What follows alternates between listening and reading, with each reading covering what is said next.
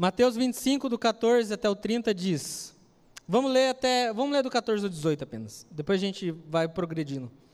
E também será como o homem que ao sair de viagem chamou seus servos e confiou-lhes os bens. Deu a um deu cinco talentos, a outro dois e a outro um.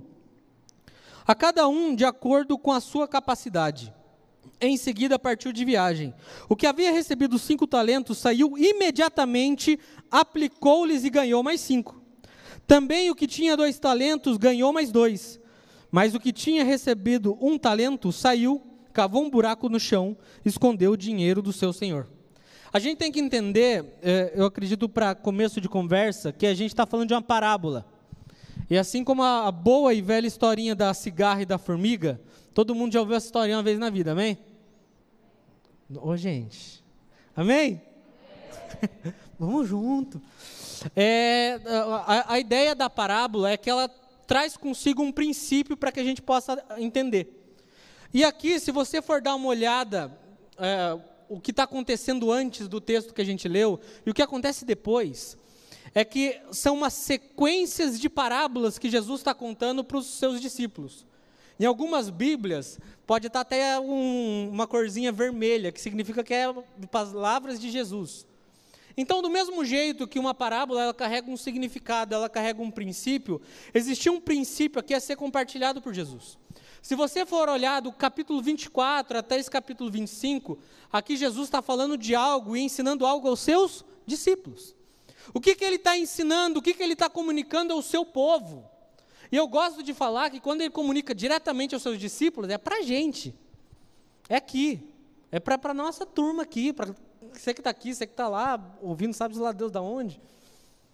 Mas Jesus então ele está comunicando algo para um povo, para que através dessas parábolas eles consigam entender princípios. E o que ele está comunicando aqui é, alguns dizem que esse sermão escatológico de Jesus são, são princípios que nós devemos aprender sobre o fim dos tempos.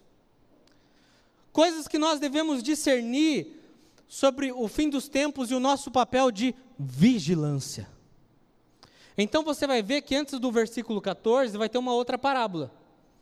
Amém? Vocês estão aprendendo. Já já vai estar tá, vai estar tá todo mundo comigo. Vai ter uma outra parábola que vai ser das dez virgens. E, e, e, assim, tanto segue como eu disse antes, como segue depois. Mas o que está acontecendo é que Jesus está então ensinando um princípio para esse povo através de uma historinha. E através dessa história, ele vai começar falando sobre quatro pessoas: a figura do Senhor, a figura de um homem que possuía muitos bens, a figura de um homem que possuía riquezas, e de três servos. E a partir daí vai se desenrolar a história desses servos com esse Senhor. Entenda que essa parábola ela aponta para Cristo. Do mesmo jeito que as parábolas anteriores e as próximas, elas apontam para Cristo. O princípio é que nós venhamos a entender e ficar vigilantes sobre esse conceito do fim dos tempos, que nós possamos não ser como aqueles que dormem, mas com os olhos bem abertos. Então Jesus vai estar falando o seguinte: tinha um homem que tinha muito dinheiro, esse maluco tinha grana. O que, que ele faz? Ele precisou se ausentar por muito tempo. Então ele pega três servos e vai entregando talentos para esses caras. Para um, ele entrega cinco. Para outro, ele entrega dois. E para outro, ele entrega um. Por que para um ele entrega cinco, para outro dois, para outro um? Porque ele entregou conforme a capacidade que esses homens tinham de receber. Ele foi e disponibilizou para aquele que podia cinco, para aquele que recebeu cinco, o que ele podia receber, que era o cinco. E assim até o servo que recebeu um.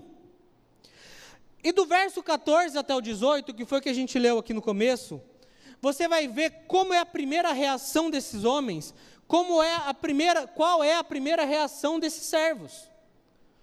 O que tinha cinco e o que possuía dois, de prontidão, assim que recebe os talentos, assim que recebe, algumas Bíblias devem estar escrito até dons, ele pega aquilo e sai para que aquilo se multiplicasse. E no verso 18, aquele que recebeu um, ele abre um buraco na terra e cava. Por quê? Porque que, que esse homem abriu um buraco? Por que, que Jesus falou um negócio desse? O que, que é um talento? Talento nessa época é, é, é como se fosse uma moeda de troca, uma moeda corrida de troca. Hoje nós usamos dinheiro. Em breve vai sair a nota de 200 reais, eu acredito. Se todos vão ter, é uma outra história. Mas é, é, é, nós temos uma moeda no nosso país corrente que faz com que toda a, a, a, a circulação econômica aconteça. Na época era diferente. Na época nós não tínhamos é, bancos de maneira tão formal como nós temos hoje. Que você consegue pagar por um aplicativo, pagar pelo celular as coisas, ou que você vai lá em plena pandemia, fica duas horas numa fila. Não tinha essas eh, regalias, essas coisas maravilhosas. O conceito, a ideia era totalmente diferente. Então, pelo fato de não se existir bancos como nós temos hoje, você que pega o teu belo salário, a bela grana que você recebe e deixa lá no banco, ou investe alguma coisa, não tem ideia do que, que você faz com o seu dinheiro. Na época não se existia, então havia um costume de se enterrar algumas coisas, de se cavar e colocar, porque não tinha uma boca do caixa, não tinha um gerente de banco, não tinha nada disso para falar, ó, oh, tá aqui, sabe? A vantagem também não tinha um monte de imposto para correr, do jeito que tem hoje, mas fazer o quê? E o talento, então, ele era simplesmente uma forma de, de fazer transitar o que a gente conhece hoje como dinheiro. E o que e o que está acontecendo aqui, então, é que o Senhor, esse Senhor, ele deixa a esses servos uma quantia relevante, uma quantia importante para que eles tomassem conta. Se fosse nos nossos tempos, se Jesus estivesse contando isso em 2020, ele falava: o Senhor escolheu três servos. Para um deu tantos mil dólares, para outro deu tantos mil dólares, para outro deu tantos mil dólares, ou euros, ou francos, ou reais, reais mais valorizados. Acho que não daria, não. Acho, é, acho que não, acho que seria dólar, euro, seria por aí. Para que cuidasse e a partir disso aplicasse. Mas a gente tem que entender uma coisa: é o Senhor que dá os talentos, que a gente, eu, eu espero que tenha, tenha ficado bem claro isso que o talento era algo para troca, que servia como, como moeda de, de circulação econômica no negócio. Então era algo que tinha valor, era algo que tinha peso, mas era algo que não era dos servos. Era algo que era do Senhor. Então a gente vai ter o, o, o, esses homens pegando e, e tendo essa primeira reação só para ah, até esclarecer, no verso 27, a gente vai ler daqui a pouco, vai estar tá falando é, sobre banqueiros. Mas volta a dizer, não é no entendimento que nós temos hoje de, de banco, não é nessa formalidade econômica que nós temos hoje. Os banqueiros na época, vou esclarecer isso já para chegar lá na frente e falar, ué, mas não tinha banco, como é que está escrito banqueiro? Os banqueiros eram é, é uma espécie de pessoas que faziam essas trocas de dinheiro, emprestavam dinheiro, é, Ai, Jesus me perdoa, mas era tipo se fosse uns cambistas. Entendeu? Era mais ou menos isso. É que eu, eu tentei. É mais, mais ou menos isso.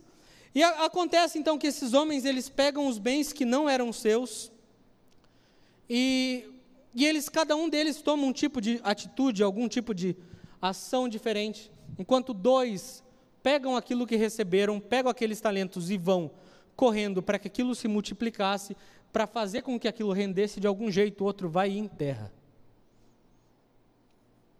Do verso 18 para frente, diz o seguinte, verso 19: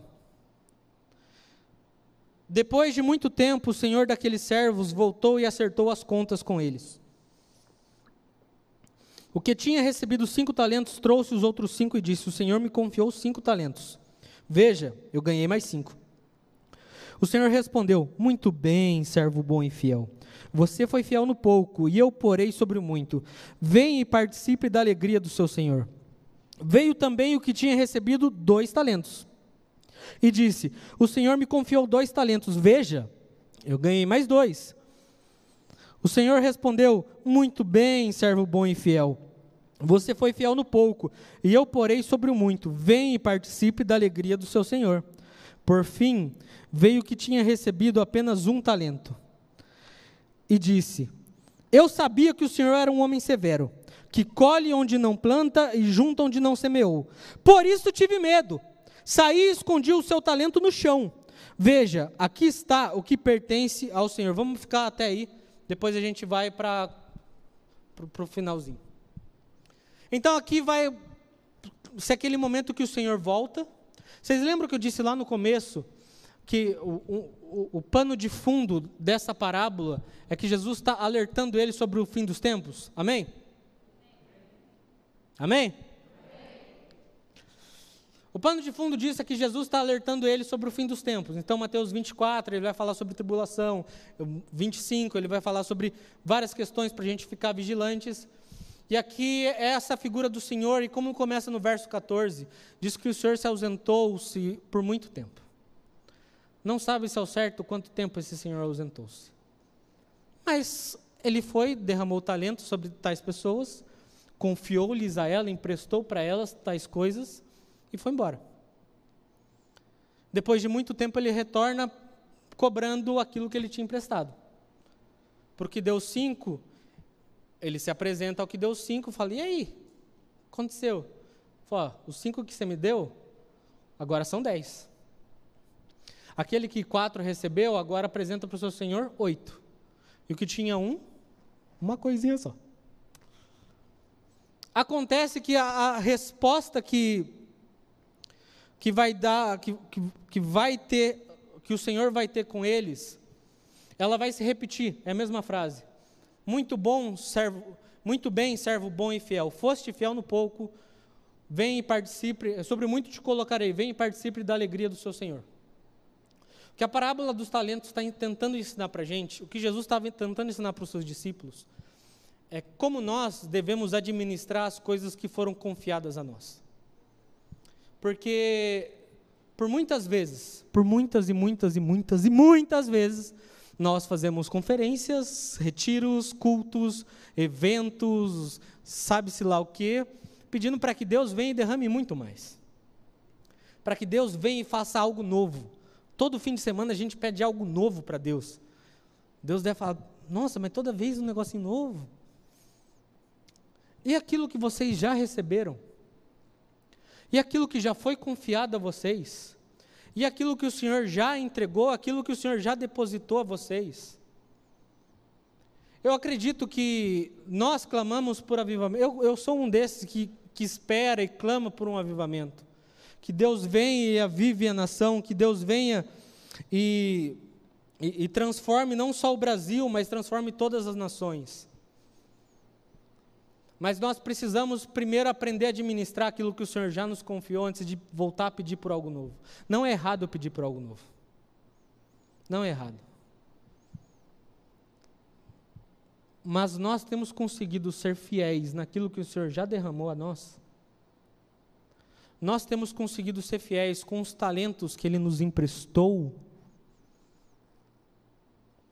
Não nos deu, que Ele nos emprestou como nós temos administrado tudo aquilo que já recebemos do Senhor e qual é essa nossa postura de homens e mulheres vigilantes.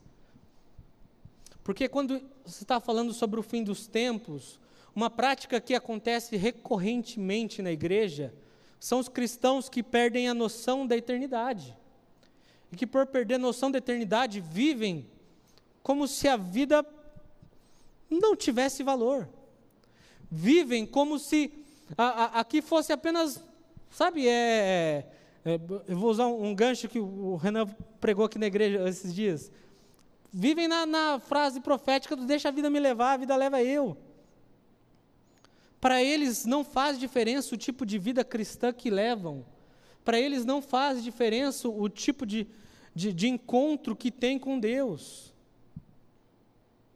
Como você tem administrado tudo aquilo que você já recebeu de Deus?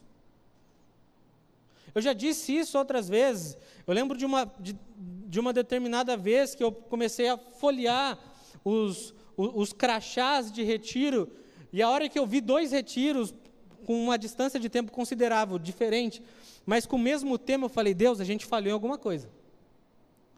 Porque eu, eu conheço os líderes, de, os líderes regionais que a gente teve e que a gente tem. E eu sei que são pessoas muito de Deus. E eu sei que sempre eles buscavam direcionamento de Deus para que algo acontecesse. Foi porque Deus teve que falar então a mesma coisa. Porque aquilo que recebemos não soubemos administrar. Porque aquilo que foi confiado a nós, do mesmo jeito que caiu sobre as nossas mãos, escapou pelo vão dos nossos dedos. Aqui nós temos então a figura do Senhor, que volta como um relâmpago para encontrar essas pessoas, para encontrar esses servos, para encontrar esses discípulos. E começa a confrontar, começa a questionar eles sobre o fim. E aí, que, que você fez com aquilo que você recebeu? Senhor, os cinco que eu recebi, multipliquei. Então aqui toma dez. Senhor, os quatro que eu recebi, multipliquei. Toma os oito. Isso está falando sobre discipulado, sobre nós entendermos que devemos é, é, nos colocar numa posição de rendição a Deus para que possamos ser, sim, cada vez mais parecidos com Ele. Quando nós estamos falando aqui dos talentos, não é sobre você cantar, você pregar, você tocar bem. Não! Porque parece que por muitas e muitas vezes a gente resume é, várias coisas da igreja apenas ao microfone. Como se servir a Deus só pudesse ser se eu tivesse um microfone. E aquele que não canta bem?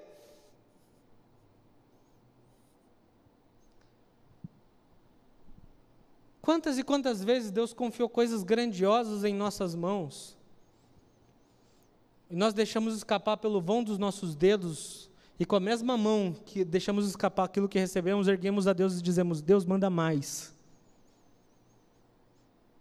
Sabe por que Deus não, vai mandar mais? Porque você não aprendeu a multiplicar aquilo que você recebeu. Você não aprendeu a reter aquilo que você recebeu. E a resposta de Deus para eles, a resposta desse Senhor a eles, é que ele vai falar sobre a alegria, entra na alegria do seu Senhor. Muito bem, vem e participe. Ele começa e ele termina a frase do mesmo jeito. Ele começa a frase dizendo: Muito bem, parabéns, vocês venceram. Ele vai terminar a frase dizendo: Venham e participem, participem, cooperem comigo na alegria do Senhor. No meio do caminho, ele vai falar sobre bondade e fidelidade. E vai dizer algo preciosíssimo para eles foram fiéis no pouco, então sobre muito eu vos colocarei. A gente precisa entender a beleza que existe no pouco. Porque essa história ela não está falando se você recebe 5, 2, 1, 0,5 talento. Que não interessa quantos talentos você recebe. Não interessa quantos talentos você tem. Porque Deus vai dar conforme a capacidade de cada pessoa. De tão bom pai que Ele é. O que interessa é essa nossa responsabilidade, é como nós vamos administrar, como nós vamos responder com aquilo que nós temos, com aquilo que nós recebemos. Não adianta você receber cinco talentos, se é aquela pessoa que sabe fazer de tudo, mas você não faz nada. Isso aqui está falando sobre aqueles que conheciam o seu Senhor. E desse, do, do versículo que a gente desse trecho que a gente leu para frente, isso vai ficar muito claro. Que desses servos existia uma grande diferença, que não era apenas o pegar o talento e multiplicar, mas eram homens que conheciam o seu Senhor e eram homens que e, e era um homem que não conhecia o seu Senhor. Como este conhecia o seu Senhor? Porque ele era discípulo, servo bom, servo fiel.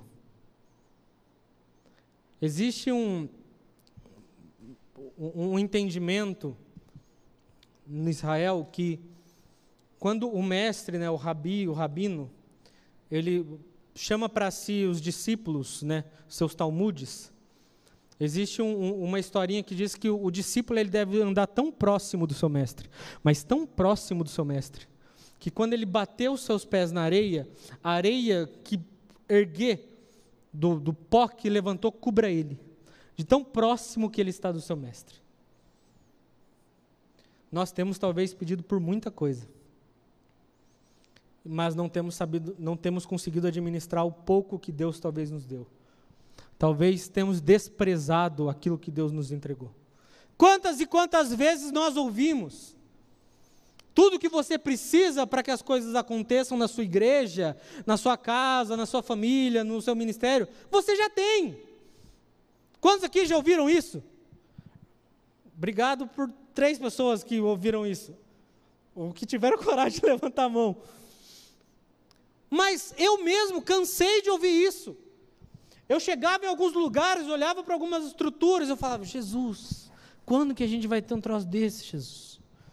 Quando que o negócio vai funcionar bem desse jeito? E aí vinha aquele homem de Deus, sabe aqueles profetas que bate, bate na perna, aponta o dedo, os cabra macho que você fala, meu Deus, apontou o dedo, você fica até murcho, fala assim, ô oh, Jesus, que ele apenas revele a profecia, que não sai revelando pecado, não sai revelando mais nada disso daí não. E ele é, é, chega falando, cara, tudo aquilo que você precisa, você já tem. Acontece que nós vivemos nesse, nesse ciclo de insatisfação. Paulo trata sobre essa questão. O apóstolo Paulo fala sobre isso. Que por os homens se entregarem tanto aos prazeres carnais, tanto às obras da carne, é criado dentro deles uma, um, um senso de que, que não conseguem se satisfazer com mais nada. E aí ficam buscando cada vez mais coisas para tentar satisfazer algo que nada nessa terra vai conseguir satisfazer. Blaise Pascal ele tem uma frase que ele diz que existe um vazio no coração do homem, no coração do ser humano, que ele é do tamanho exato de Deus. Por quê? Para que nós venhamos a entender que existem coisas que são aquelas que são principais para a nossa vida, aquelas que são fundamentais à nossa vida, que nós só vamos encontrar elas estando em Deus. E aí talvez a gente despreze determinadas coisas porque não vê acontecendo muito sobre nós. Poxa Deus, eu ministro na minha igreja e o Senhor nunca me deu uma canção que nem o Senhor já deu para o Felipe. Querido, aprenda a ser fiel no pouco. Aprenda a administrar aquilo que Deus te deu. Aprenda a lidar com as coisas, com os talentos que Deus tem confiado a você. Nós precisamos entender que quando Cristo nos chama a esse processo de discipulado, que isso é algo que acontece de maneira gradual, gradativa, mas constante. Não é algo que acontece da noite para o dia. Não é o que acontece em uma semana, que acontece em um mês. Levam-se anos e anos e anos conhecendo o Senhor, conhecendo a Deus, até que você consiga crescer, amadurecer em determinadas coisas. Vocês estão comigo, amém? amém?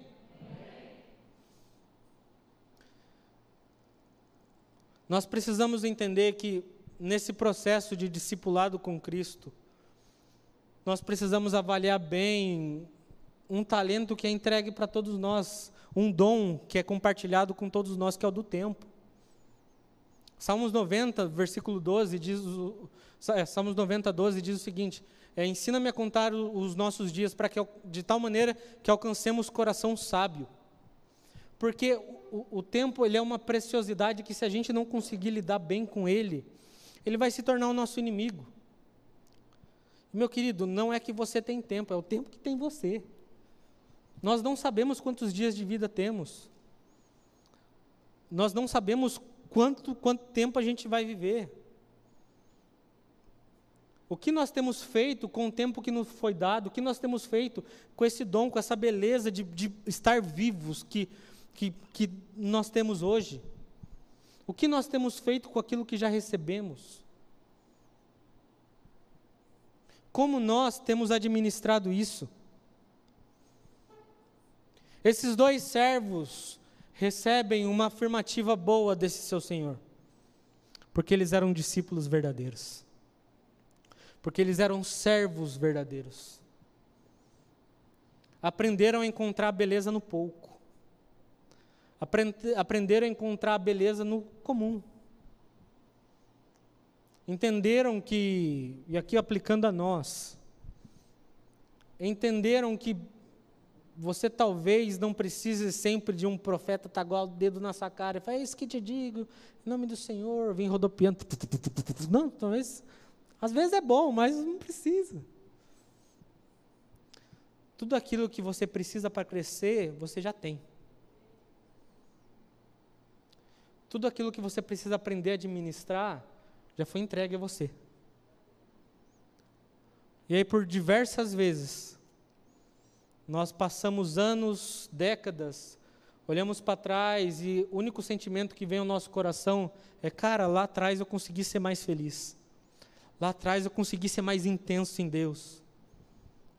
Sabe por que o olhar para trás traz mais saudade e felicidade do que o presente nesse momento com Deus? Porque você não conseguiu administrar aquilo que você tinha. Talvez você estivesse esperando a palavra um pouquinho mais alegre. Mas a gente tem que resumir quatro dias num só, então faz parte. Mas tenta refletir sobre todas as coisas que Deus já derramou sobre você, sobre todas as palavras que você já ouviu, sobre todas as palavras que você já recebeu, sobre todos os encontros com Deus que você já teve, sobre todas as vezes que é, é como se seu coração tivesse sido arrebatado Tenta olhar para essas coisas, tenta puxar na sua memória, tenta puxar no seu coração tudo aquilo que você já viveu. Eu comecei orando, Deus faz e continua fazendo aquilo que um dia o Senhor já fez. Porque eu sei o que Deus já fez em conferências aqui nessa igreja. Não apenas ano passado, 10 anos atrás, acho que 20 anos atrás, coisas assim. É um Deus que continua a nos encontrar. É um Deus que continua a fazer um movimento em direção a nós, mas exigindo que aquilo que nós recebemos nós venhamos a multiplicar. E às vezes a gente faz o processo inverso: pega, recebe, guarda, porque é muito mais confortável, não tem trabalho. Meu irmão, se você ganhasse algo que valia algo que, algo que valesse uma grana que não fosse sua, você tivesse que fazer isso dobrar, você ia ter que ralar, você ia ter que trabalhar para caramba. Muitos de nós não conseguimos nos desenvolver por causa daquilo que o Senhor vai reprimir nesse servo mal. Porque quando começa a historinha, é o Senhor e três servos, certo? Amém? Crente que sabe responder amém. Esqueci disso. Começa o Senhor com esses três servos, chamando-os do mesmo jeito, tratando-os do mesmo jeito. Óbvio que com talentos diferentes, porque ele deu conforme segundo cada um podia receber, cada um podia administrar. A história aqui já começa a mudar. A partir de agora, a gente tem dois servos bons e a gente tem aquele que é chamado de servo mau a gente tem dois servos que são chamados de bons e fiéis, e aquele que é chamado de mal e negligente, ou mal e preguiçoso. Porque aquilo que ele recebeu, guardou. Porque aquilo que foi confiado a ele, ele enterrou. Alegando que estava com medo. Mas eu tive medo. Mas o meu coração se encheu de medo, por isso eu guardei. Porque eu sabia que o Senhor é um homem que não perdoa. E por saber disso, tive medo, então enterrei aquilo que recebi. Porque na verdade nunca conheceu o seu Senhor. Porque esses outros dois servos pegaram aquilo que receberam e multiplicaram. Aquele que teve medo foi porque ele, na verdade, nunca conheceu o seu Senhor.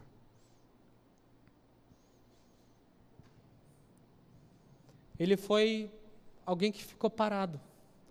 E aqui é, é algo que eu acho que é interessante a gente entender, porque quando ele recebe esse talento e ele enterra, e depois o Senhor vem cobrar dele, ele fala: Eu tive medo, porque ele fez uma suposição gigantesca daquelas coisas que o Senhor fazia, mas não era nada, é tudo mentira, não era nada disso.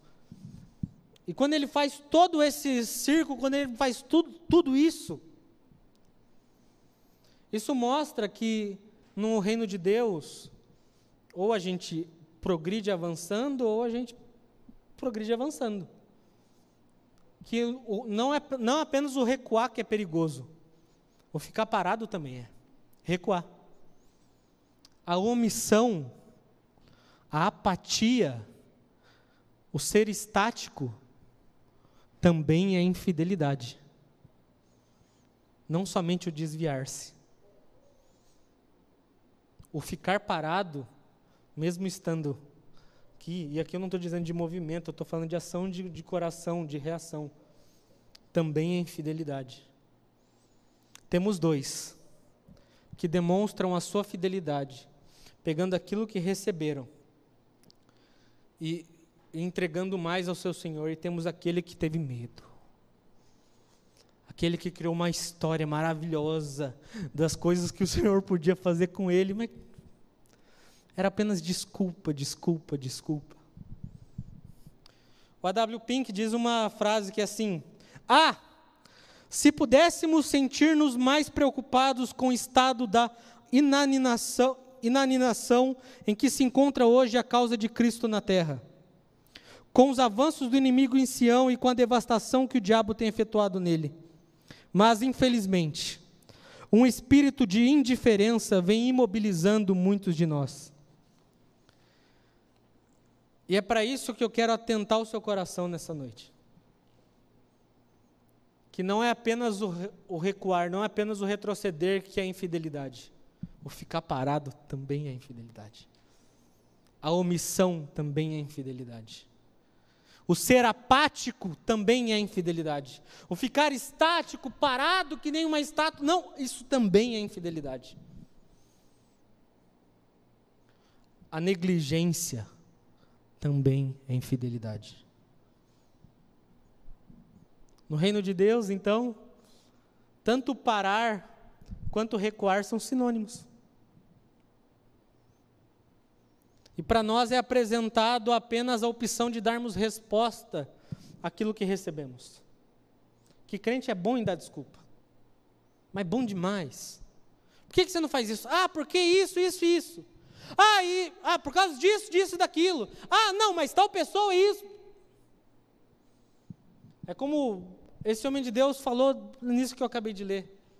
Ai, se o nosso coração se incomodasse com todas as obras que o inimigo tem feito por essa terra. Mas isso não acontece porque um espírito de apatia, de imobilização tem alcançado os nossos corações. Quantos de nós, olhando para nós mesmos, não estou dizendo olhando para outros, olhando para nós mesmos e comparando com o ano passado, com o ano retrasado, ou tantos anos atrás, olhamos e podemos de coração pensar: será que eu avancei nesse meu conhecer a Cristo? Será que eu avancei nesse meu processo de discipulado com Cristo? Ou será que eu apenas parei? Será que eu apenas recuei? Será que eu larguei mão? Que a gente é muito feroz para condenar todos aqueles que saíram do nosso, do nosso meio. A gente é muito firme para condenar todo aquele que não está aqui mais entre nós, que desistiu da igreja. Mas somos muito dóceis para olhar no espelho e ver que talvez nós estamos imobilizados. Que essa nossa omissão representa infidelidade. Que ceiamos, dizimamos, ofertamos, até erguer a mão, sabe? Coisa linda. Mas o coração está parado coração está gelado. Mas a capa continua bonita para todo mundo. Lembrem-se que essa parábola era para advertir todos os discípulos de Cristo sobre o fim dos tempos. E que eles deveriam ficar vigilantes. Jesus aqui está ensinando a todos nós sobre a figura do servo que é bom, do servo fiel, do discípulo fiel sobre a figura do servo que é infiel. Todos receberam talentos. Todos receberam algo do seu Senhor. A diferença é como um administrou e como o outro administrou isso. Precisamos entender que fomos chamados para sermos bons administradores daquilo que nós recebemos. Provérbios 18, verso 9 diz o seguinte: Quem relaxa em seu trabalho é o irmão que o destrói. Vamos ler do, agora o, o, o finalzinho, e assim a gente vai entrar melhor nisso daqui. Do verso 26 até o verso 30. O Senhor respondeu: servo mau e negligente. Você sabia que eu colho onde não plantei e junto onde não semeei? Então você devia ter confiado o meu dinheiro aos banqueiros, para que quando eu voltasse o recebesse de volta com juros. Tirem o talento dele e entreguem-no aos que têm dez. Pois a quem tem, mais será dado, em grande, em grande quantidade. Mas a quem não tem, até o que ele tem lhe será tirado. Lancem fora o servo inútil nas trevas, onde haverá choro e ranger de dentes. Aqui ele mostra qual que é a recompensa do servo bom e qual é a recompensa do servo mau. A recompensa do servo mau é que até aquilo que ele recebeu é tirado dele e entregue a outros. A recompensa do servo bom, como eu falei, ele vai participar da alegria do Senhor. Ele vai provar da bondade e da fidelidade de Deus. Precisamos entender que a recompensa da negligência é condenação. Se nós estivermos sendo negligentes, se nós estivermos sendo estáticos, apáticos, nós estamos caminhando à condenação também. Nós vamos ser cobrados por Deus por isso. Deus um dia chegará e vai falar: Ei, Mateusão, e os talentos que eu te dei? Aqueles um talento e meio lá que eu te dei. 1,75 lá que eu emprestei para você. O que, que você fez com eles? Porque a recompensa daquele que faz, daquele que trabalha, é ter mais trabalho. Já parou para pensar que geralmente sempre tem um grupo na igreja que faz quase tudo? Não sei se acontece nas outras igrejas, mas parece que, não sei se acontece em Roseiro, não sei se acontece em movimento em outros lugares, mas parece que sempre existe algumas pessoas que fazem de tudo. Ah, precisa. Não, não, eu aprendo e me viro, faço. Porque essa é a recompensa de quem tem administrado bem os talentos de Deus. Deus lhe confia mais trabalho. Essa é a recompensa de quem recebeu algo e aplicou. Deus falou assim: ah, você conseguiu multiplicar 5 para 10? Então pega aquele um que aquele cara enterrou e toma para si e multiplica também. Porque isso é Deus confiando em nós. Míseros homens, meros pecadores. Para que possamos entender que a, a recompensa que nós devemos caminhar, que nós devemos correr atrás das nossas, nas nossas vidas, não são coisas materiais, não são coisas terrenas. Eu diversas vezes ouvi pessoas falando lá sobre aquele texto de Mateus 6,6, sabe que orar o Pai que está em secreto e vai ter recompensa, e uma galera indo fazer isso por causa da recompensa. Não, eu vou orar porque um dia eu vou estar pregando uma conferência. Ah, eu vou fazer isso porque um dia eu vou estar em tal lugar. Você não entendeu nada. Nada. Como diz um amigo meu, discernimento zero. Querido, nós precisamos entender de coração o que nós temos feito com aquilo que Deus já nos entregou. O que você tem feito com aquilo que Deus já confiou a você? O que o medo tem feito contigo? Quantas desculpas você tem criado para você não avançar, para você não não, não, não caminhar. Aqui está falando dos servos que são ativos, dos servos que trabalham, dos servos que estão preparados e do servo que negligenciou. Em algumas Bíblias vai estar escrito servo mau e preguiçoso. Não sei se está assim na sua, mas algumas vai estar escrito assim: servo mau e negligente. Volto a dizer, por muitas vezes confrontamos apenas aqueles que saíram, aqueles que não estão mais debaixo da casa de Deus, com o povo de Deus. E fomos muito dóceis conosco. Estando aqui ano após ano, mês após mês, culto após culto, com o coração totalmente distante, totalmente frio. Tenta puxar na tua memória como você estava em Cristo no ano passado, nessa data. Cinco anos atrás. Meu irmão, se alguma dessas datas você falava, poxa, eu estava melhor, sinto lhe informar. Desculpa dar esse recado aí. Mas talvez você precise transitar do, do servo que não está trabalhando bem para aquele que multiplica e trabalha. Porque se você não conseguir administrar aquilo que Deus te deu, Deus vai tirar. A gente até canta, né? Quem tem promessa não morre. Morre sim, morre bem morrido ainda. Morre bem morrido. Se você não pegar aquilo que você recebeu de Deus, por mais que seja pouco, por mais que seja um, 0,01 de talento, você não conseguir pôr isso em prática, haverá um dia que Deus vai vir cobrar você. Isso deve gerar temor no nosso coração. Isso deve fazer com que o nosso, com que o nosso rosto venha mergulhar no chão, se prostrar em chão. De lembrar como eu era intenso, como eu era apaixonado outrora, e como hoje para mim tanto fez, tanto faz. Como eu mergulhava, como eu tinha sede, e como hoje para mim parece que tudo é a mesma coisa.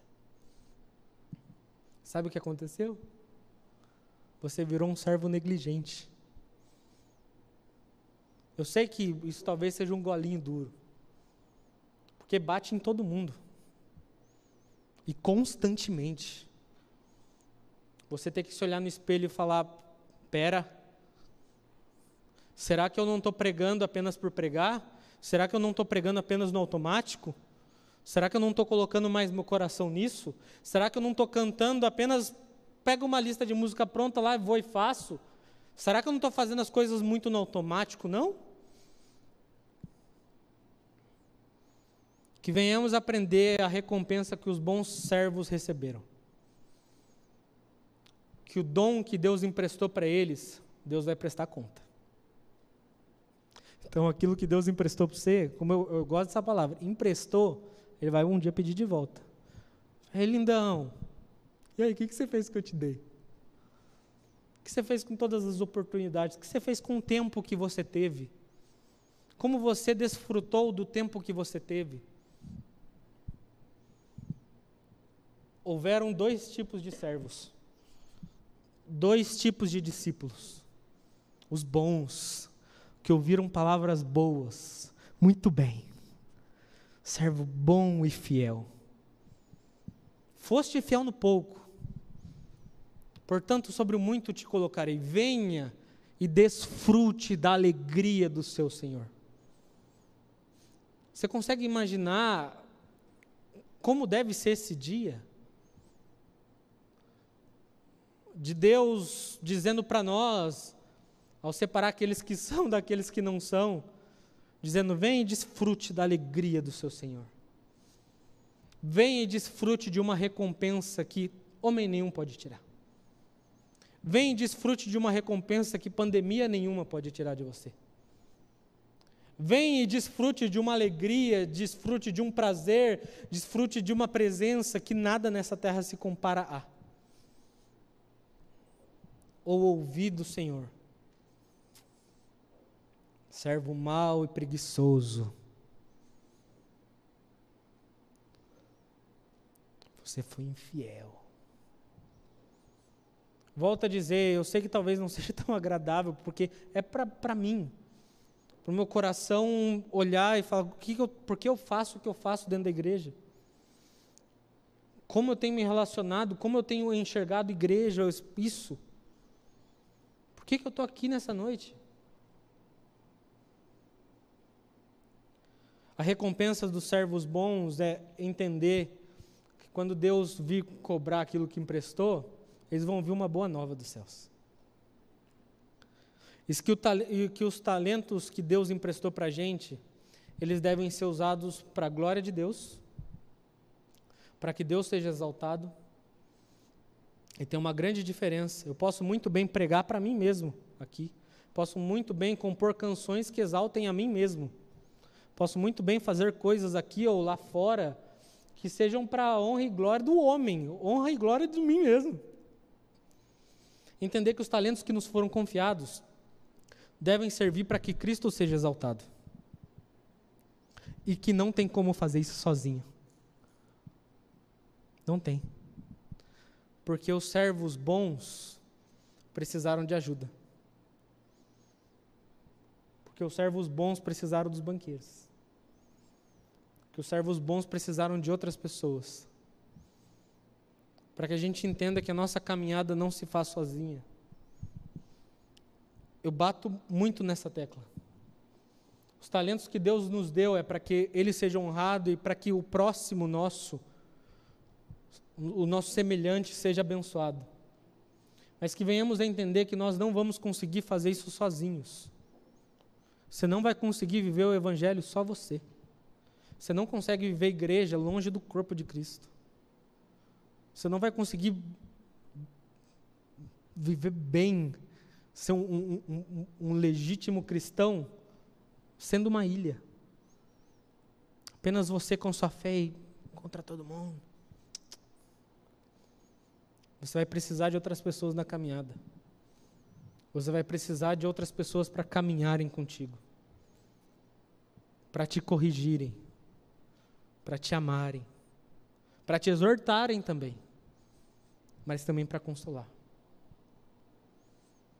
Possamos olhar para os servos bons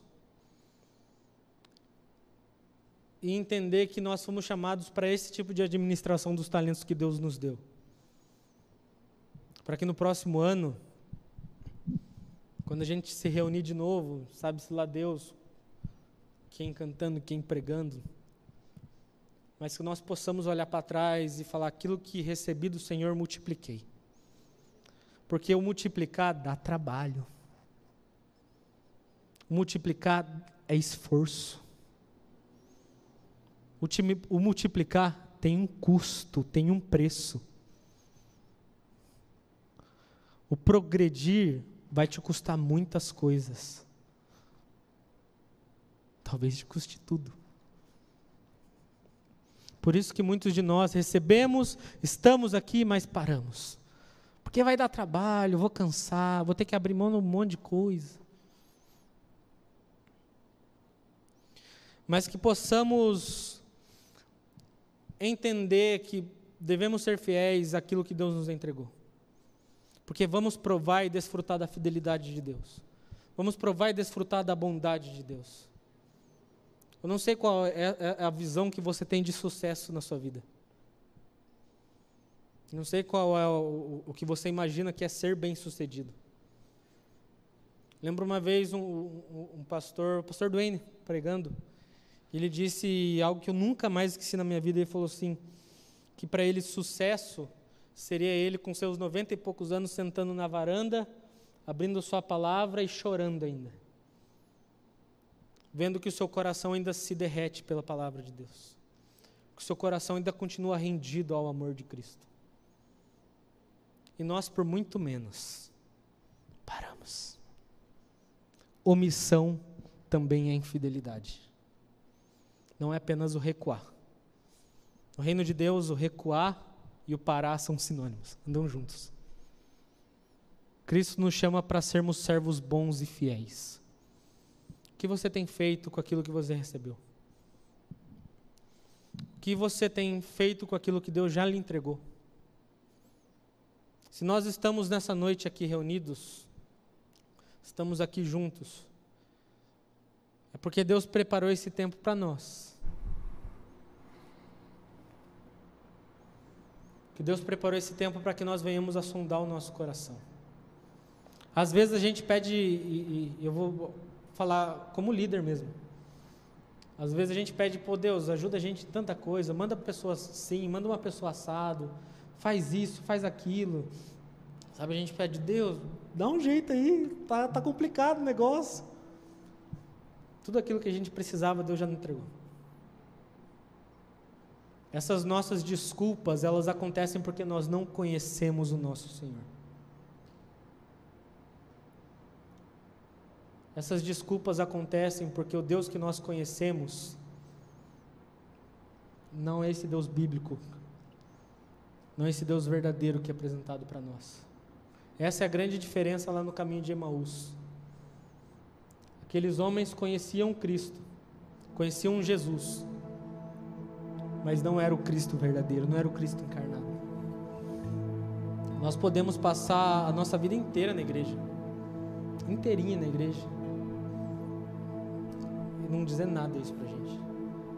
A gente pode um dia ter recebido unção, sei lá o que, sabe, bênção, óleo ungido, água ungida, guspe ungido, sei lá que você já recebeu. E, e isso não significa nada. Porque no final das contas, Deus vai vir ter uma conversa direta conosco, comigo. Mateus, você teve no meio de tanta gente, você teve no meio de tantas pessoas, você recebeu tantas coisas. Olha quantas oportunidades você teve, Mateus. Olha quantas pessoas de longe foram trazidas para abençoar o seu coração, para te trazer de novo para a rota, para alinhar de novo os teus ponteiros para que você caminhe bem. E você apenas deixou isso passar. Porque o caminho, porque a, a posição de ficar parado é muito confortável. É muito fácil ver alguém se esforçando por nós. É muito fácil ver alguém se sacrificando por nós. O Evangelho, esse Evangelho da nova aliança, é uma corrida que se faz em família. É onde nós damos as mãos, espiritualmente falando, a pandemia não pode, damos as mãos uns aos outros e falamos: vamos correr junto. Que as suas virtudes sirvam para alinhar minha fraqueza e as minhas virtudes para alinhar a tua fraqueza. Mas vamos junto que no dia que meu coração esfriar, mesmo que eu esteja aqui com o microfone na mão, que Deus levante alguém para trazer meu coração de volta para a rota. Porque eu não quero chegar no último dia e, e ver Deus falando: Mateus, você foi negligente, cara. Eu te pedi uma coisa, vigia. Fique vigilante sobre como você tem respondido as coisas. Clamamos o que é responder ao céu? Administrar bem aquilo que Deus já te entregou. Eu acho que o que a nossa geração mais precisa é isso. Uma vez, eu era adolescente, meu pai me disse o seguinte: Mateus, sabe qual é o problema de vocês?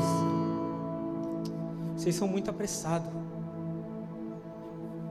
Vocês não sabem administrar nem o tempo de vocês, vocês querem fazer um monte de coisa, vocês não vão conseguir. Enquanto vocês não conseguirem fazer as coisas simples, vocês não vão conseguir fazer as grandes. E na época, eu, como um bom adolescente, falei: tá falando besteira. Hoje eu vejo o quanto que esse sermão estava sendo pregado para mim. Quanto que Deus estava colocando desde aquela época alguém no meu caminho para dizer: ali no seu coração, cara. Porque o altar não vai te salvar. A boa canção não vai te salvar. O teu dízimo não vai te salvar. A tua oferta, isso não vai te salvar. No final das contas, Deus vai vir cobrar aquilo que Ele te deu. Você pode ter certeza que tudo aquilo que Ele te entregou, Ele entregou porque Ele sabia que você ia dar conta. Só que pra, até para dar conta dessas coisas, você vai precisar de ajuda de outras pessoas. Então deixa todo egoísmo de lado, deixa toda vergonha de lado. Eu acho que Deus nos reuniu essa noite para a gente apenas se prostrar na frente dele, apenas se render para Ele. Deus, eu quero o próximo ano ter avançado. Assim como Raven Hill dizia que com tanto, com tanto vigor, Senhor, que nós experimentemos um avivamento, o Senhor pode fazer o nosso funeral. E por muitos e muitos anos é, eu pensei, Jesus, eu não tenho coragem de falar isso. Porque eu sei que eu vou ser negligente. Mas é mais uma vez Deus nos chamando de volta. Dizendo, olha para o teu coração, cara. Olha para tudo aquilo que você já recebeu. Para de dar desculpa de que tal pessoa te feriu. Para de dar desculpa que a igreja. Para com isso. Você não é mais moleque, você não é mais menino, você não é mais criança. Você não é mais um bebê. Para com isso. Cristo não vai pedir as suas desculpas, Ele vai pedir as suas respostas. Ele não vai cobrar quantas desculpas você deu, vai cobrar quantas respostas você deu. Se você não quiser fazer, aquele que tem sido bom e fiel, ele vai entregar aquilo que é teu para que ele faça. Fique em pé, por favor.